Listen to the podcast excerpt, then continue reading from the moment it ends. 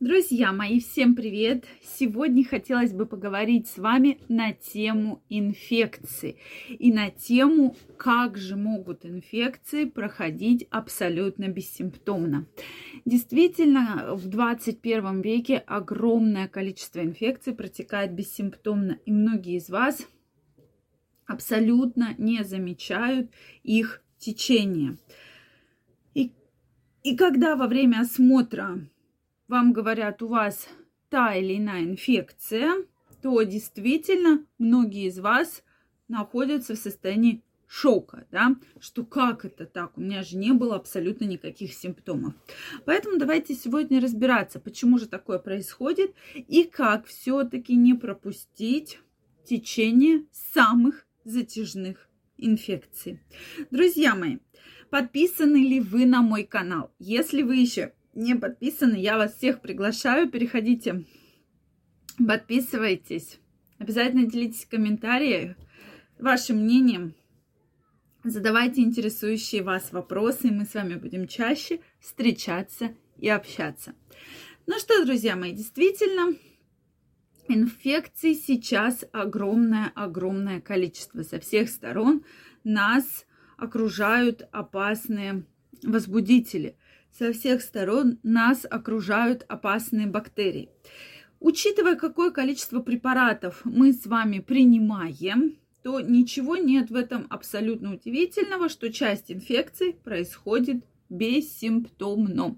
И вы даже про это не подозреваете очень часто, да. Потому что появилась температура, да, особенно в период пандемии, особенно в период э, вот таких вот там гриппа, простуды, различных штаммов, да, коронавирусной инфекции. И многие начинали заниматься самолечением, да, что сейчас, сейчас я куплю кучу антибиотиков, куплю обезболивающее. И, соответственно, клиническая картина очень бывает стертая. А бывает и у самих инфекций клиническая картина достаточно стертая. Но поскольку я часто достаточно общаюсь с людьми, и ко мне на консультации приходят женщины, да, онлайн консультирую мужчин, которые говорят, да, действительно что-то было. Поднялась температура, вроде бы небольшие боли внизу живота, вроде бы появились выделения, но я не придал этому, или я не придала этому абсолютно никакого значения, и, э, соответственно, Плюс появился кашель, думала, что простудилась, выпила там какой-то перечень, быстро снимающий симптомы, и поэтому все, в принципе, у меня неплохо, все у меня хорошо. Так вот, друзья мои, давайте сегодня все-таки разбираться, как же такое случилось. Дорогие мои, подписаны ли вы на мой телеграм-канал?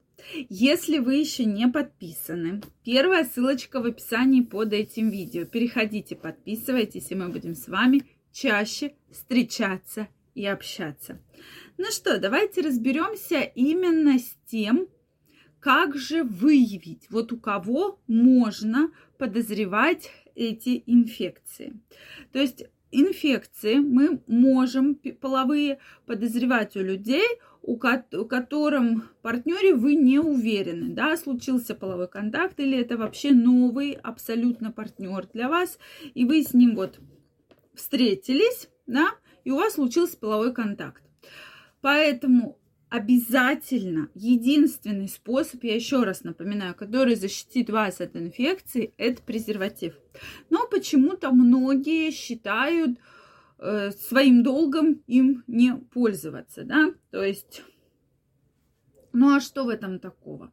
Я сейчас э, буду там самостоятельно, э, я не забеременею, да, потому что я пью гормоны. Мужчина говорит, а я вообще ничего не чувствую в презервативах, да, у меня ноль чувствительности, и начинают уговаривать женщин. Вот это такой момент ключевой, начинают, начинают уговаривать да, вот там давай, да я вот уже там столько-то лет живу половой жизнью, э, предохраняюсь прерванным половым актом, ничего страшного в этом нет.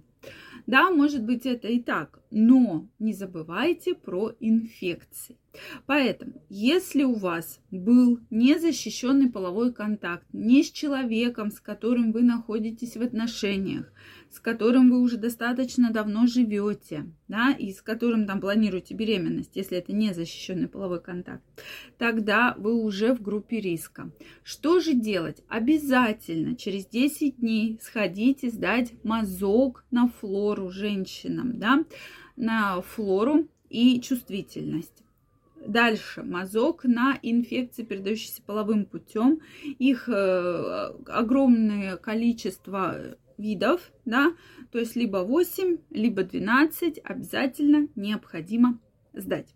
Мужчинам также мазок из э, уретры можно взять, мазок из, семи, из э, семенной жидкости, да, из спермы, и отправить на исследование. Это будет наиболее точное исследование. Соответственно, вы точно будете знать возбудитель, который спровоцировал данное заражение. Э, дальше, через три недели необходимо сдать кровь. Кровь на ВИЧ, сифилис, гепатиты. Это тоже крайне важно, потому что именно данные инфекции, антитела вырабатываются в крови, попадают в кровь. И здесь мы уже точно будем понимать, чем вы заражены. То есть профилактика должна быть обязательно. Поэтому, если так случилось, незащищенный половой контакт без презерватива, обязательно, еще раз, друзья мои, подчеркиваю, обязательно пользуйтесь э, мерами, э, вот те, которые я сказала. Сдать мазок, крайне важно. Сдать мазок на инфекции, также очень крайне важно.